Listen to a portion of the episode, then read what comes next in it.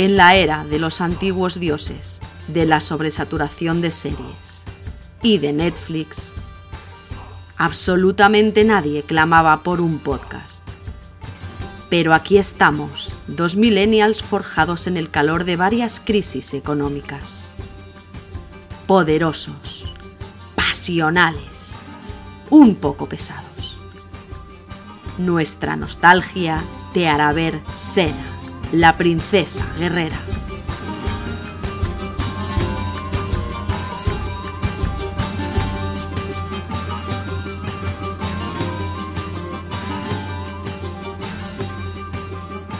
Bienvenidos a En la era de los antiguos dioses. Yo soy Rocío Yo soy Samuel. y vamos a hablar Buenas tardes. buenas tardes o buenos días o en el momento en que nos estéis escuchando porque Es es, un uno de medio asíncrono. Como todo el mundo tenía un podcast, pues nos ha dado ganas de hacer un podcast y este podcast es sobre Sena. Porque Que conste, somos que conste que nos ha dado ganas de hacer un podcast y cuando nos, ha, cuando nos ha dado ganas de hacer un podcast en plan por hacerlo, hemos hecho solo intro en el estilo crítico y el saber estilo crítico, que está todo guay. Este lo hacemos porque realmente tenemos algo de lo que hablar. ¿vale? Sí, sí, sí, sí. Este, escuchar lo que es interesante. Este, este podcast realmente surgió porque hace años dije, quiero hacer un éxito crítico en chill de Sena. Y tú me dijiste, pues yo estaré contigo y te ayudo y tal. Y en algún momento se te ocurrió a ti hacer un podcast de, de Este Sena. Fue como, podcast necesita existir. Si no lo hacíamos nosotros, necesitábamos que alguien lo hiciera. Este podcast. Pero te has asegurado que, de que no hay nadie angloparlante, o sea, eh, perdón, hispanoparlante, hispanohablante, no sé hablar ya, hispanohablante, que no haya hecho esto antes. Te lo investigo, seguro que alguien ahí, porque, ¿Te imaginas? porque flipados hay en todas partes, ¿vale? Y si nos vamos a cascar 134 capítulos, no creo que seamos los primeros que, que lo han intentado, pero bueno, Pero es posible que nadie sea tan guapo como, como nosotros. somos muy guapos. Está haciendo muy guapos. Ahora sí, sí. No tanto como Lucy Lawless. No tanto como los Lobles 1995, ni 1999, ni probablemente ahora. Ahora también es una señora Es estupenda. una señora estupenda. Eh, y Además es ecologista. decir- hay que decir, sí que podemos decir que si alguien ha intentado hacer este podcast antes, es probable que no sean señores con barba. Así que buscar. Sí, sí, es verdad. Vale, buscar. Y eso. Así que ha llegado el momento de hablar un poco del tercer episodio de la primera temporada que se llama Dreamworkers. Yes. Eh, ¿Tú sabes cómo. Dreamworker, ¿tú sabes cómo se, se tradujo esto? sé cómo se tradujo. ¿Cómo se Y te tradujo? lo diré cuando veamos la ficha técnica después de nuestra música. Venga, esta música maravillosa que todavía no sabemos cómo va a ser, No pero que sin duda será estupenda. Pues venga, música.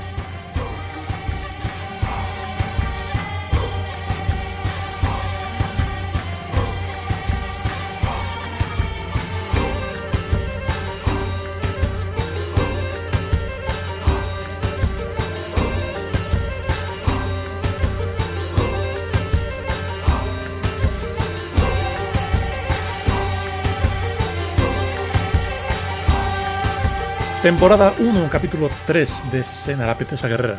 Dreamworker, el pasadizo de los sueños, se tituló en castellano.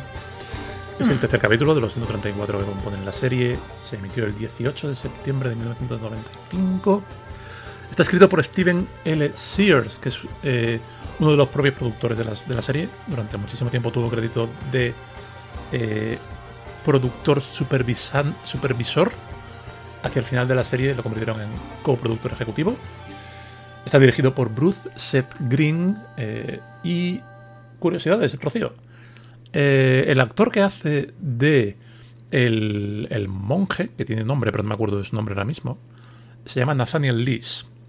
Y si René O'Connor y Nathaniel Lees tuvieran un euro por cada vez que han interpretado juntos papeles en los que él tiene que sacrificarla a ella, a un dios, tendrían dos euros, que no es mucho, pero es sorprendente que haya pasado tantas veces.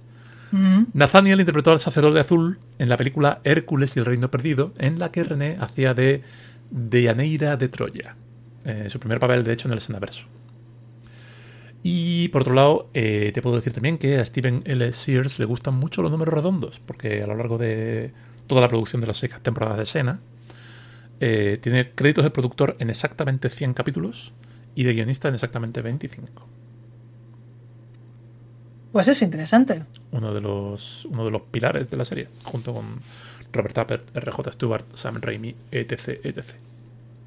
Y Carl Urban. Y Carl Urban. Que Carl Urban hace como poco se habla de tres, Carl Urban. tres papeles. Carl Urban, Sí, sí, ¿no? sí, dos, dos o tres papeles hace. Volveremos Pues, con Carl Urban, em, guapo es. Cuéntanos un poco de, de la sinopsis, porque la tengo un poco verde, la verdad. Dreamworker. Dreamworker es un capítulo interesante. Como mínimo interesante. A mí me ha gustado más que, que el 2. El Me gusta 2 más que estamos de acuerdo en que es un poco War. un truño. Eh, Dreamworker eh, empieza porque Sena y Gabriel van a un pueblo en el que Gabriel sigue empeñada en que quiere una espada, un arma o algo. Y se separa de Sena. Sena va a, a comprar una piedra de afilar. Y el señor que le está pidiendo la piedra de afilar, eh, justo cuando está viendo la piedra de afilar, aparece un señor ciego que, al que el tendero echa con muy malas maneras. Y le dice, no, vete de aquí, maldito místico, ¿no? Y es un rollo discriminatorio. Y, y está guay porque Sena. El, el se- el señor ciego entra pidiendo una- un cabestro para el caballo y Sena una piedra de afilar. Y entonces el este señor interrumpe, el tendero le echa y Sena dice, ¿por qué la ha echado? Nah, estos místicos son la mierda, no sé qué, no sé cuántos. Y Sena dice, ah, vale, vale, vale. Y le dice el tendero, bueno, entonces es una piedra de afilar. Y dice Sena, me lo he pensado mejor. Un cabestro para mi caballo, por favor. Ujú. Que es una de esas veces que Lucy les mola sin esfuerzo. Porque es que esta señora mola sin esfuerzo. El tema es que en ese momento secuestran a Gabriel, porque hay un culto, una secta en un castillo. ¿No extraño. será el primer culto barra secta que secuestra a Gabriel? No. Recordamos que este podcast tiene spoilers hasta el capítulo en el que estamos y spoilers leves del futuro. Em, Gabriel, si Gabriel tuviera un euro por cada vez que es secuestrada por una secta. Pues ahora mismo no me acuerdo de cuántos euros, pero tendría más euros que, que René O'Connor Tendría- siendo sacrificado. Tendría- ganaría más por eso que por estar con Sí. Nathaniel Dees, sí. Em, el caso es que hay un culto a Morfeo que la secuestra y se la llevan porque cada cierto tiempo hay una cogen a una chica inocente y se la llevan a su sitio oscuro y la meten allí y le hacen pasar unas pruebas que a ella le dicen que son pruebas para que si sobrevive puede, puede pirarse. Pero si no sobrevive la tienen que sacrificar. Cuando en realidad es al revés. Lo que quieren es que, que una mujer inocente se pierda su inocencia de sangre. Estoy haciendo comillas con los dedos como si esto fuera un medio visual. Eh, la inocencia de sangre es la primera vez que matas a alguien. ¿Vale? Y entonces, pues le van poniendo pruebas en las que la meten en un pasillo con unos tíos con espadas. Y los tíos con espadas intentan matarla. Y la idea es que ella se cargue a los tíos con espadas. Y entonces ya la pueden sacrificar porque ella es una virgen que ha perdido la inocencia de sangre. De hecho, lo que quieren, o sea, lo que le dicen no es que se puede ir a casa, es que se va a casar con Morfeo. Sí, que es, es verdad que se casa con Morfeo. Que hay una escena. Es que es verdad que Lucy Lawless tiene una vis cómica muy buena. A mí me gusta más la de, la de René O'Connor. Tiene una escena en la que dice: Yo no puedo ser la esposa de nadie. Mm, Duermo hasta tarde, no sé Eh, limpiar. no- no sé Fíjate que cocinar". estas, estas caderas no sirven para tener hijos. Y el, señor, eh, el monje le dice: te preocupes, Morfeo no le interesa nada de todo eso. Dice ella: ¿Y qué le interesa a Morfeo? Tengo un montón de defectos. Total, que Sena descubre toda esta movida y dice, bueno, pues a mí quién me puede ayudar? El señor ciego que me han dicho que era un místico. Un místico. Entonces va, eh, ve al señor místico, le dice, ¿dónde está mi colega? Y le dice, tu colega está en un castillo Está en un monasterio que está a tomar por saco al que misteriosamente a ella la han llevado en 10 minutos, pero tú en 10 minutos, pero tú vas a tardar muchísimo porque además es que vas a tener que pelearte con todo el mundo y hay trampas, hay de todo. Exacto. Y entonces he tenido una visión en la que tú lo que haces es someterte a un ritual que yo te voy a hacer para entrar en el mundo de los sueños, en el que hay un corredor que si lo superas, es una cosa, una movida de Morfeo, que si lo superas, puedes estar allí y tu cuerpo puede viajar allí, teletransportarse allí instantáneamente. Y entonces un poco la historia en paralelo de cómo eh, eh, Gabriel intenta no matar a nadie, por más que la intentan forzar a ello, mientras Sena eh, se enfrenta a sus propios miedos, presentados por Morfeo en este pasillo, para alcanzar el lugar en el que está Gabriel. Sí, porque mientras Sena está peleándose contra sus miedos, que quiero hablar sobre eso, Sí. pero hablaré más adelante. eh, en algún momento puede, puede comunicarse con Gabriel y le dice, oye Gabriel, que esta gente te quiere matar, no, no mates a nadie porque si matas a alguien, eh, te mata. Hay un momento en el que Gabriel eh, descansa, se echa a dormir y como que los sueños se entrelazan. Sí, se mezclan. Porque Sí, el, sí, sí. el túnel está cerca de las dos y. Y ahí es cuando le dice, haz, haz lo, que, lo que se te da bien. Y ella dice, ¿qué, qué se me da bien? No sé qué se me da bien. Y al final resulta que lo que se le da bien es hablar. Sí. Es, eh, es el guay, inicio eh. de, de la, La parte- bardización.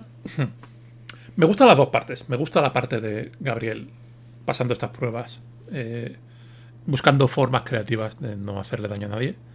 Eh, la primera prueba en la que eh, tose en un sitio para que dos tíos crean que está en un sitio y se apuñalen el uno al otro es un poco una mierda. A ver, es un... Las pruebas Es- de Gabriel son muy de, de los Power Rangers. Sí, es un poco Pero poco- funciona eso- porque es Gabriel. Claro, y el escenario, el escenario de la, de la última prueba con los tres señores, con la, el pozo de lava incandescente, es especialmente Power Rangers porque no se lo curraron mucho. Que por cierto, antes de que se me olvide, quiero mencionar que eh, los malos de este capítulo, que llevan como una especie de cascos con, em, con, cas- con cuernos de, de macho cabrío, Hmm, esas personas son personajes del Fallout. No son los únicos. No son los únicos malos que son malos del Fallout. Pero estos en concreto son Fins. En el New Vegas, cuando vas a New Vegas, alrededor están los Fins que se están peleando con, con la- el frente este de, de California. Hostia. Y te juro que la gente lleva cabezas de cabra en la cabeza. Es que los vi y dije, ¿pero por qué son personajes de Fallout? Y lo peor es que no son los únicos. Es que los, los de Cygnus también eran personajes de, de Fallout. Los de Draco también eran personajes de Tienen Fallout. la misma.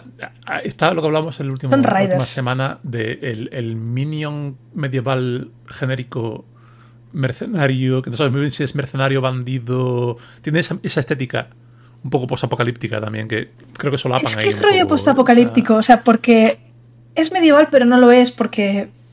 A ver, la, la espada que tiene Sena es medieval, más o menos. esa- Sí. Pero luego te meten. Te meten. eh, te meten falcatas y te meten Sí. eh, espadas romanas y tal. Y luego la gente tiene un, un look que no llega a ser griego, porque es que realmente nadie va No, no, vestido de griego. Pero sí que tienen toques turcos, bizantinos. O sea, tiene, tiene ese rollo de búlgara, del oriente- búlgaro, sí. del, del oriente de- de- del Mediterráneo, Hmm. pero no terminan de dar. No terminan de No dar. terminan de dar en la. Pero esto es una cosa que, que- que hablaremos largo y tendido. Es difícil clasificar esta serie en un género. Y yo llevo varias semanas pensando en ello y preguntándomelo. Y lo más parecido que consigo es una opereta. Es, es como si. Es como si la serie fuese. Como si Sena y Gabriel hubiesen sido personas reales. Y la serie fuese una obra de teatro de barrio. A su vez un poco, un poco medieval, un poco hecha por trovadores, exagerándolo todo y Eso podría ser un episodio de escena. Sí, O sea, sí, sí, sí. Estoy bastante segura de que hay un episodio de escena en el que alguien que interpreta la- alguien las aventuras representando Sena. Sí, de Sena así. O sea, estoy segura de que sí, porque Pues eso, Sena esa, es muy esa- meta. esa facilidad para cambiar del drama a la comedia, al, al- a eso, a las escenas de acción y las peleitas, me, me da mucha vibración de, de, de los teatrillos de barrio que hay aquí en Logroño en, en fiestas, que son incluso de marionetas, muchos y tal. De, eso, esa, esa, teatralidad, esa exageración, ese, no exageración, es, es un cierto desdén por las normas de lo que una serie de televisión se supone que debería ser. Hay una cosa de Sena que siempre recuerdo, y es que hay un episodio de, si mal no recuerdo, la tercera temporada en la que Sena da un salto horizontal hacia adelante que se prolonga a lo largo de 5 segundos mientras eh, dice "Yee", eso que hace ella, que para mí no se me va a olvidar jamás. O sea, ese salto es tremendo. Es, Es tremendo. Soy Lucy, estoy volando, es que soy Lucy sin ley. No sé, es que no sé, qué, no sé en, qué, en qué capítulo de los que ya hemos hablado hasta ahora en el podcast hay una escena en la que Sena golpea una mesa por un lado, la mesa se levanta por el otro y golpea a un tío en la barbilla tan fuerte que el tío da una voltereta en el aire y de algún modo cae en la mesa. Sí, Es eso, es como... Es que no nos importa. ¿no? En, en la cuarta temporada hay una secuencia en la que Sena no tiene ningún arma y entonces echa la mano a un cubo, saca un trapo, lo estruja y ese trapo se queda almidonado y lo utiliza como palo. Es que es brillante, es maravilloso. Eh, la- Me la encanta serie Sena. Establece, un- establece ella un tono en el que se permite a sí misma hacer lo que le da la gana. Es una de las. Es como el chakram. ¿Cómo funciona el chakram? ¿Por ¿Cómo qué? funciona el chakram? El chakram, el chakram sirve para golpear, para cortar. Eh, en, un, en un punto, no me acuerdo de dónde, lo tira contra una rama y se queda como si fuese una sierra automática en el sitio y, y corta esa rama. O sea, el chakram tiene vida propia.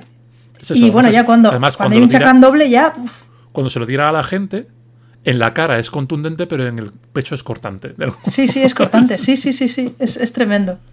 Bueno, Bueno. pues eso. Tenemos esos dos viajes en paralelo. El de Gabriel intentando eh, no matar a nadie, que está muy guay. A mí me gusta mucho.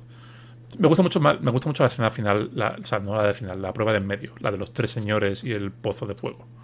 Está guay, porque les dice, me pelearé con el mejor de vosotros tres.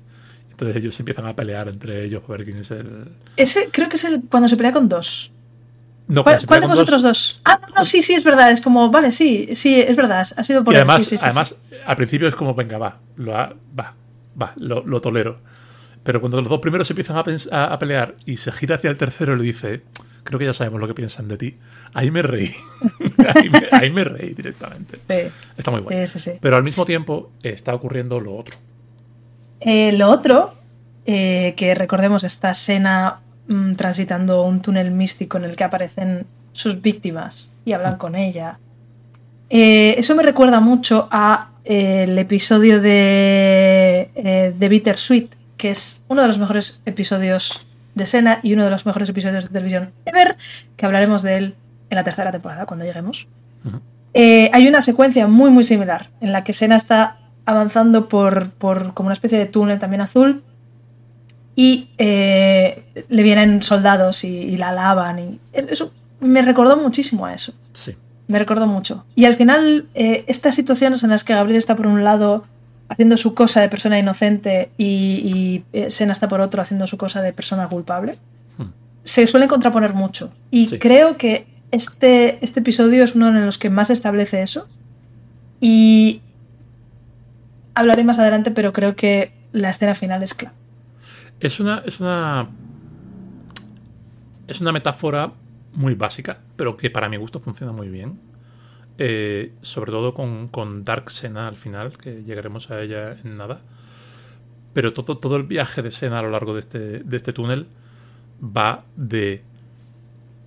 de entender que su pasado es una parte de ella, es una parte de lo que la, la ha llevado al presente, ¿no? Y. Permíteme que te corte, Sí. porque estoy recordando que sale con una bata de seda.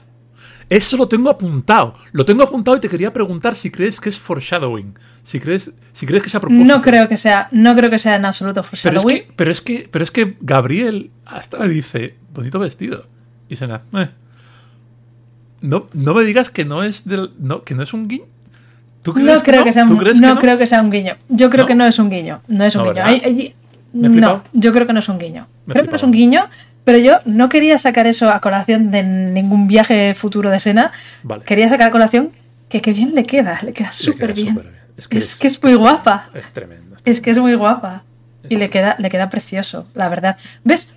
No me importa ver a Sena eh, con un traje más de corte femenino, digamos, aunque su armadura es muy, muy femenina. Está muy feminizada. Pero en esa bata está elegante, está guapa y además está regia, como tiene que hay ser. mucha diferencia, hay mucha diferencia en, en cuanto a cómo se escribe la justificación para poner a Lucy Lawless en algo bonito.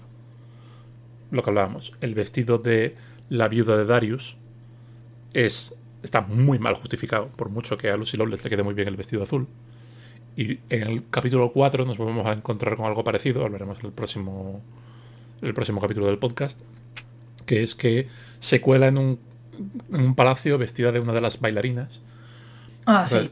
Cuando, cuando escribes cuando escribes claramente algo como servicio a vamos a sacar a Lucy, queremos sacar a Lucy Lawless con este vestido, se nota mucho y da mucha pereza. Pero en este Sí. caso, por ejemplo, es una cosa que funciona muy bien y es lo que tú dices, es, es en, en cierto modo no, no resta. Es, es, es Sena viviendo su feminidad de una forma... ¿Sabes por qué? Es que se me acaba de ocurrir. Porque es que cuando Sena se pone el vestido de la mujer de Darius, está intentando ser la mujer de Darius. Y cuando Claro, Sena se no pone es. de bailarina, está intentando ser una bailarina sexy. Claro. Pero en esta está Sena en un viaje astral. Sí. Y ya. Está en su propia cabeza y en su propia cabeza es. ella se ve a sí misma con ese vestido. Y es un Ujú. vestido que, que no está tan sexualizado como, como el resto, es un vestido muy bonito que le queda muy bien.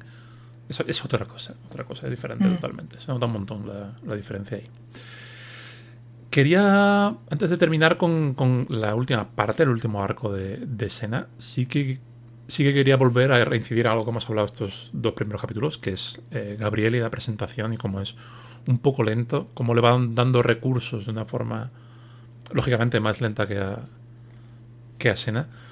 Eh, aquí la vemos que en cuanto es- eh, la primera escena que vemos en su celda está revolviendo la cama buscando algo que le sea útil. Eh, luego eso, engaña a dos tíos para que se maten entre sí. Mm. En la última escena cuando eh, ve que no le queda opción, sí que agarra la espada y, se, y parece dispuesta a matar a un tío si Sena no llega a tiempo. Eh, aquí ya, yo ya aquí empiezo a ver que la van construyendo. Si bien... Y no solo eso. Sí, Este es el primer ep- episodio en el que aparece con un palo. Correcto. Con un bo. Coge una, coge una lanza, rompe la punta y, y con eso es con lo que amenaza a los tres señores. Porque si mal no recuerdo, eh, se le hace bastante hincapié en lo de derramar sangre. No es tanto matar como derramar sangre. Y, Hmm. y en algún momento el monje, mientras está ella ahí peleándose, eh, está diciendo, venga, vamos, derrama sangre. Sí. O sea, dice derramar sangre. Entonces ella opta por una, Un arma, un arma metal que roma. al final es lo que hace luego cuando llega el momento y, y todo eso.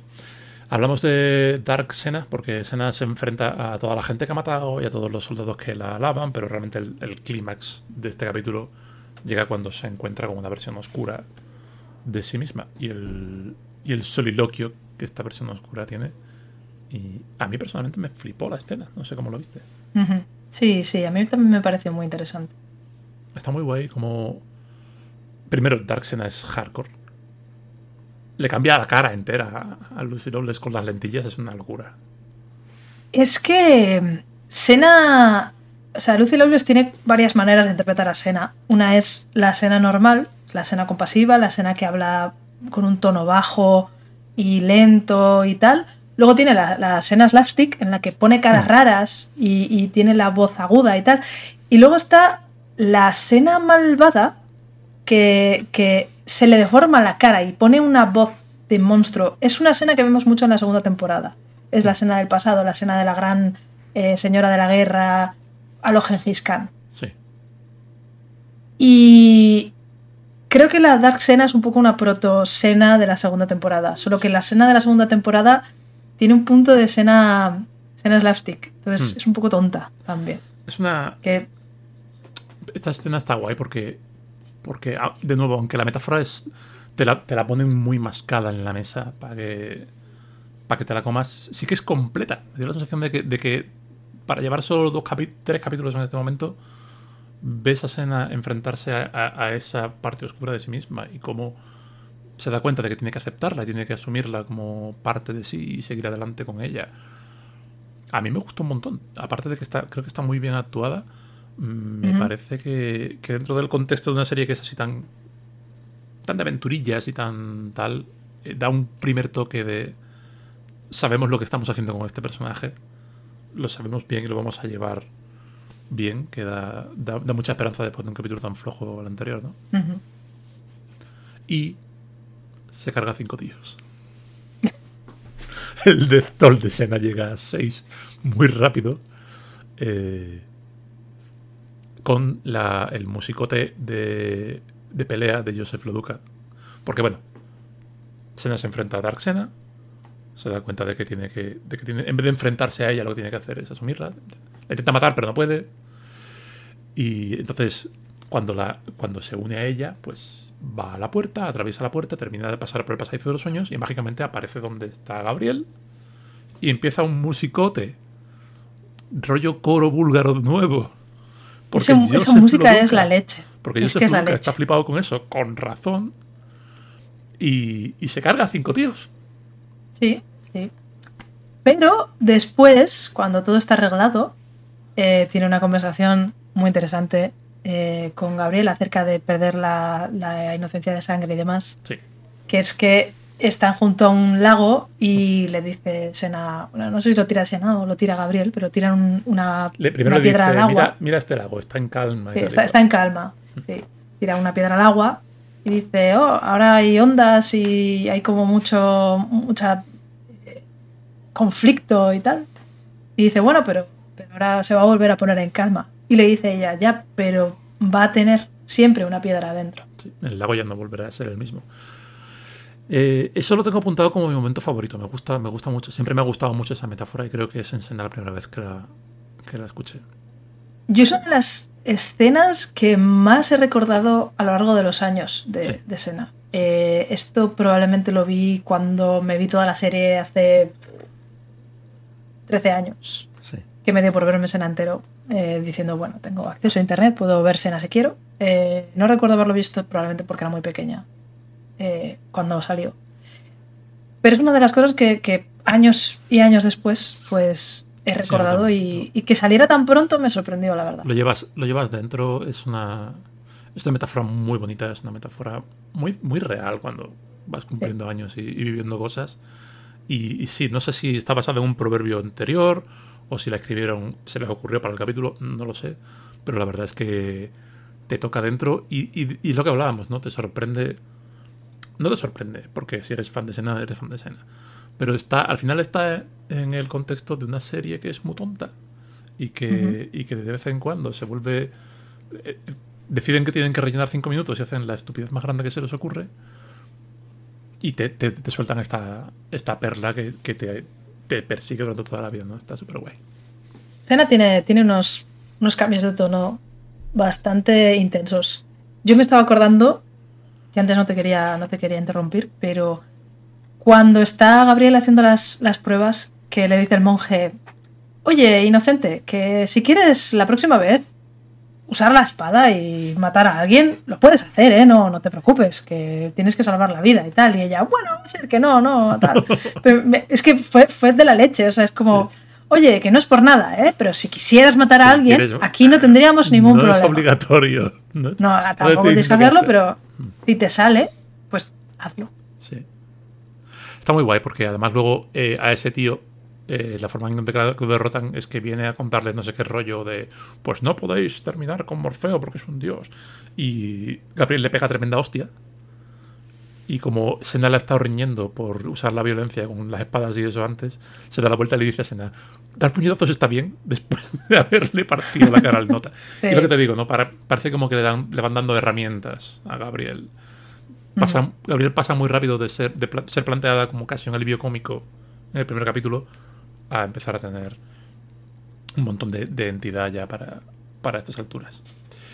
Pero bueno, a mí me parece que en general la pareja de, de Sene Gabriel, la pareja aventurera, está muy bien planteada. Está claro que eh, son el foil la una de la otra, eh, son la otra cara de la moneda y son avisos continuos. Por un lado, Gabriel es el aviso de la, de la conciencia de Sena, por otro lado, Sena es la persona que, que, tiene que ponerse manos a la obra cuando es un poco, mira, a este le tenemos que matar, es que no hay, ninguna manera, Steven. A este sí que hay que matarle. Y da la sensación de que, de que Gabriel se mueve de forma natural hacia un espacio en el que es más útil, porque al principio las ves que es como empieza una pelea. Gabriel, súbete a algo y pírate. Que no es muy práctico a nivel ni narrativo ni, visual, ¿no?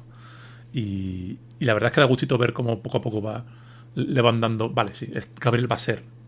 Va a ser una sidekick, una escudera molona, como un poco por su propio por su propio pie.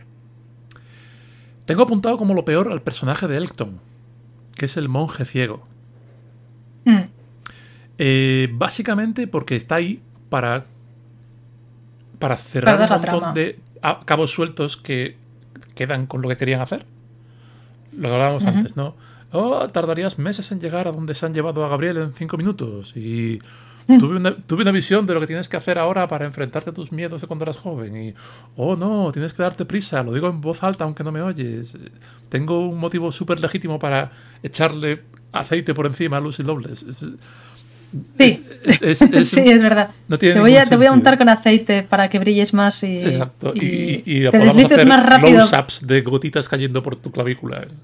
Y te, te- te deslices más rápido por el túnel de los sueños. Claro. es lubricación. Hace falta lubricación para enfrentarte a tus miedos, eso es así. Sí. Eh, Depende de qué miedos sean. Eso es- Depende de qué Eh, miedos seas. Es eso, lo tengo apuntado como es, es un artefacto en el que es como un cubo en el que han echado todas las cosas que no tienen sentido de la trama del capítulo. Y, y además, de pronto, luego al final del capítulo ha dejado de ser ciego. No sé muy bien por qué. Sí. Eh, eso es, es muy raro. El final de Electon es muy raro. De Mm. todos modos, en general, el, o sea, el capítulo está regu, pero está regu bien, mientras que, en mi opinión, Carros de la Guerra estaba regu mal. Ya. Y en este tiene muchos momentos muy divertidos y muy interesantes, cosa que a mi modo de ver no tenía la otra. Este se puede llevar un notable bajo notable. Yo creo que sí. Hmm. Sí, yo notable sí le ponía. Yo lo que más me ha gustado es el guion de, del señor Sears. No me extraña que escribiese 25 capítulos porque a- aunque la trama no está muy bien, los diálogos, el guion en sí, la estructura del capítulo me ha gustado un montón. Y tengo apuntado mi momento favorito como lo que tú has comentado de la escena del final. Hay, hay muchos capítulos en los que la escenita final es súper reconfortante. Sí. Había, yo recuerdo la sensación de ver Sena con ganas de que llegase esa última parte, ese último trozo, en el que de pronto ellas vuelven a su vida, a su status quo o a lo que sea que es el mundo después del, del capítulo. Y este es un ejemplo muy bueno. Eh, Gabriel está ahí con su paranoia de, Buah, no he matado a nadie, pero si lo hubiera hecho, tengo la sensación de que tengo el- ya siento el miedo de lo que podría haber pasado si hubiera matado a alguien.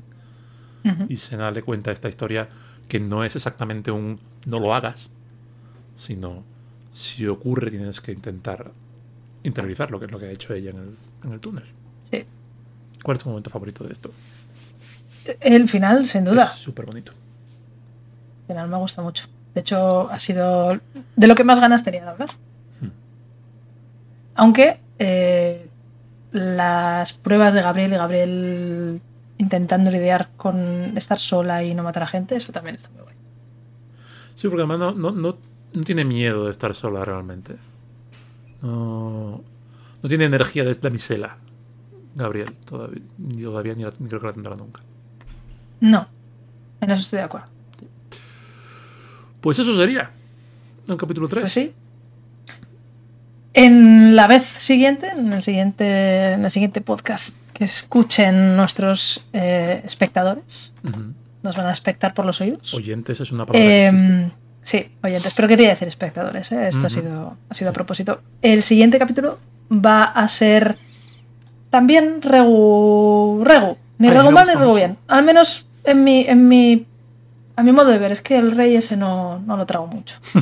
Pero bueno. Eh, nos vemos, nos vemos pronto y seguiremos aquí en la era de los antiguos dioses.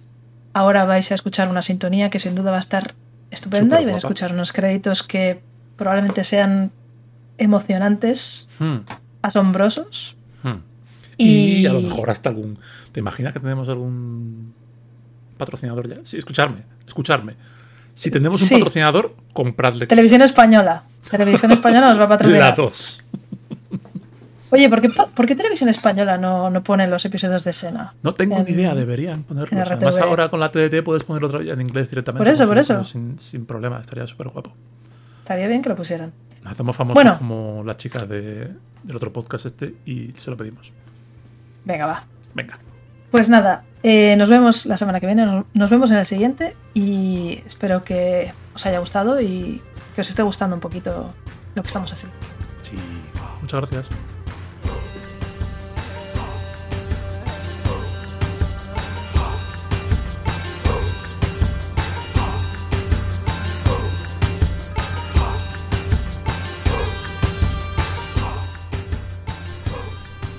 Pues eso ha sido el capítulo 3, Dreamworker, Rocío. Pues ha estado muy bien, la verdad, me lo he pasado muy Estamos- guay comentándolo contigo y muy bien viéndolo. La verdad es que Estaba da gusto. Muy guay ese capítulo.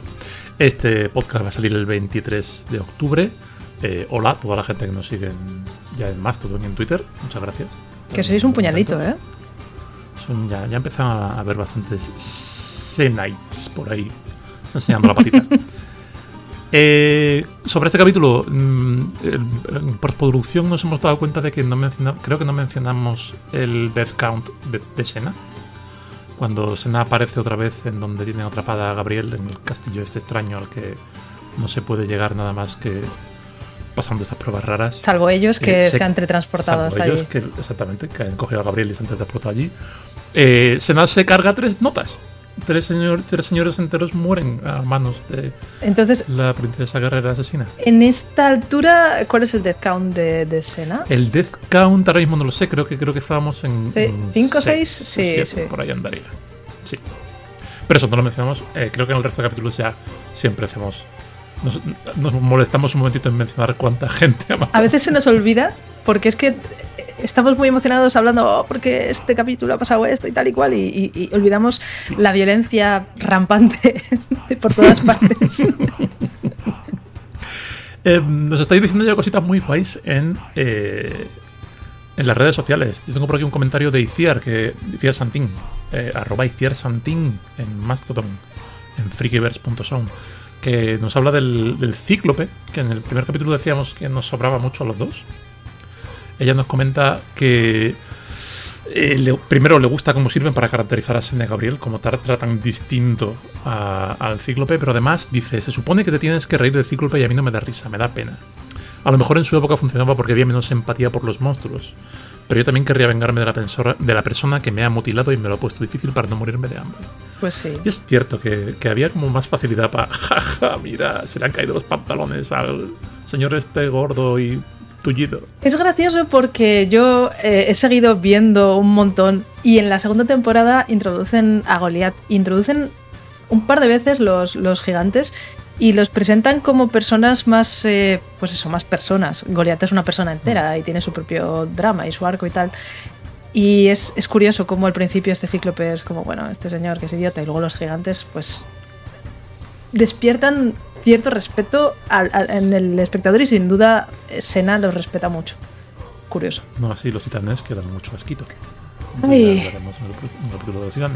¿Por qué, ¿Por qué al principio de Sena hay tanto gigante? Parece eh, las típicas conspiraciones y todas las religiones y tal, eh, de todo tiene que ver con gigantes. Eh, ¿quién, quién, fue eso? Fueron los gigantes. Los gigantes. En la Biblia, los, gigantes, montaron Grecia. Todos los gigantes. Pues en Sena tienen también obsesión por los gigantes. Entre los gigantes que, crearon todo y luego Sena creó el RCP y la Navidad, sí, sí. se montaron. Básicamente el mundo se lo debemos a, esas entidades. No tengo nada de ganas de comentar el episodio de Navidad, aquí os, aquí os lo digo, ¿eh? a, día 23 de octubre. Eh, yo tengo, he rescatado de las redes a uno de nuestros seguidores, Farmaspartato, en Mastodon, es farmaspartato, arroba mastorrol.es que nos cuenta. Fue el servidor de Mastodon, ¿eh? Sí, sí, claro. Mastorroll.es, guapo, guapo. Em, nos cuenta que em, es muy curioso cómo, eh, y muy lamentable cómo eh, se presenta el pacifismo de la gente de Troya, esto, los refugiados troyanos. Em, es gente que ha, peleado una guerra, que la ha perdido. Sí, perdón, el capítulo 2, ¿no? sí, de, eso es. Eh, sí, por eso, porque estamos, estamos comentando sobre, sobre los antiguos, perdón. Eso, eh, es, un pacifismo en el que saben lo que es la guerra, han perdido y han decidido pues no hacer nada más, no tocar un arma jamás y si vienen unos eh, mercenarios a matarnos, pues que nos maten. Es, un, dice, es un comportamiento santurrón muy ridículo y yo estoy de acuerdo. De hecho, dice aquí que, al igual que la banda de la guerra carece de matices y es algo que sé que se explora en, en Sena. Ya lo veremos en, episodios posteriores que ya tenemos eh, comentados y grabados. Y ya lo veremos en temporadas posteriores. En la, cuarta temporada esto es muy importante. La diferencia entre eh, luchar por el bien mayor y, sí, ejercer la violencia y un pacifismo puro en el que no se te permite hacer daño a ningún ser. En el segundo caso, estás a merced de las cosas que te pasen, del mal que, llegue a hacerte daño y, no puedes proteger realmente a tu familia ni a tus seres queridos. Entonces tiene que haber un, un, punto, un punto intermedio. Sí, cuando, cuando se trata de un héroe de acción como Senna sobre todo, eh, creo que tiene cierto mérito, que luego, como tú dices, en la cuarta temporada fueron ahí, fueron a el pacifismo, el pacifismo completo, a que prácticamente incluso defenderte de alguien que te está haciendo daño eh, se consideraba malo y, exploraron eso y, y, lo veremos. Pero yo creo que aquí, en el caso del capítulo 2 y de, y de Darius y su familia y su pueblo, es más lo que hablamos un poquito después, en los, capítulos de las siguientes semanas, que es que al principio en Sena no se molestan mucho en hacer ganchos. Tienen la historia que quieren contar y la forma en la que se llega a esa historia da un poco igual. Y si tiene que haber un pueblo de gente que no tiene ninguna lógica que no hagan nada en este contexto, pues lo hay y ya está. A ver, no creo que no tenga ninguna lógica. Eh, existen pueblos que han desdeñado por completo, hay religiones en las que desdeñan por completo el daño a otros seres de cualquier tipo. De hecho, el, el, cristianismo, en cierto modo, sí que te invita a hacer eso, a poner la otra mejilla, a no enfrentarte a quien te ofende, etcétera, etcétera, porque el juicio divino es eh, lo que va a llegar al final. Y es un poco por donde van en la cuarta temporada. Meten ahí movidas cristianas. Pero Sena se plantea, mm, vale, esto está muy bien, es muy valioso, pero yo soy Sena, tengo que, tengo que pelear Sí, eso es. alguien tiene que hacer esto, alguien tiene que luchar por el bien mayor. Eso es. Por eso, muchas gracias a todo el mundo por irnos comentando cosas. Os leemos con atención. No siempre respondemos porque llevamos esas cuentas y llevamos las nuestras y lo hacemos todo aquí en, la casa, pero, pero eso. Seguid eh, haciéndonos arrobas porque nos encanta. Nos encanta leeros. Sabemos que hay unas 10 personas que están viendo Sena por culpa de este, de este podcast, por lo menos 10 personas y eso está muy guay. Es un placer, la verdad. Bueno, ¿hacemos la parte aburrida? Pues eh, sí. La pasamos rápido. Venga. Pues vamos a hacer la parte aburrida. Em, recordad que si queréis contactar con nosotros, eh, estamos en antiguosdioses.pasillo8.es. En Twitter estamos en arroba senadioses. En Mastodon estamos en el, servidor tkz.one barra arroba antiguosdioses. Si queréis encontrarme a mí específicamente en Twitter soy arroba robega y en masterroll.es en Mastodon también soy arroba robega con H al final. Y si queréis hablar con Samu o encontrar sus movidas, podéis encontrarlas en github.com barra Samuel Aneiros.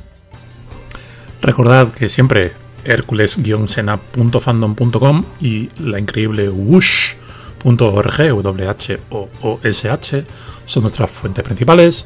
Nuestra música se llama Legends of Sparta de Faria Faraji, eh, amable persona, mejor músico. Eh, somos los productores y los editores de este podcast, lo publicamos en pasillo8.es, estamos en todas vuestras plataformas, pero si no nos encontráis, pues antiguosdioses.pasillo8.es. Dejadnos estrellitas, que nos habéis dejado un montón en Spotify, eh, dejadnos reseñas, que ayudan muchísimo a que otra gente descubra el podcast, y, y muchas gracias por todo. Y Recordad que el logo del podcast es de Cristina Martínez y la locución de la intro es de Leticia Jiménez, que igual habéis notado que en esta es un poquito diferente porque la hemos arreglado un poquito, estaba un poquito ruta y la hemos arreglado. Estamos tocando todavía, estamos tocando todo. Y ya estaría. La semana que viene, Moar. Pues hasta la semana que viene. Un besito a todos. Chao.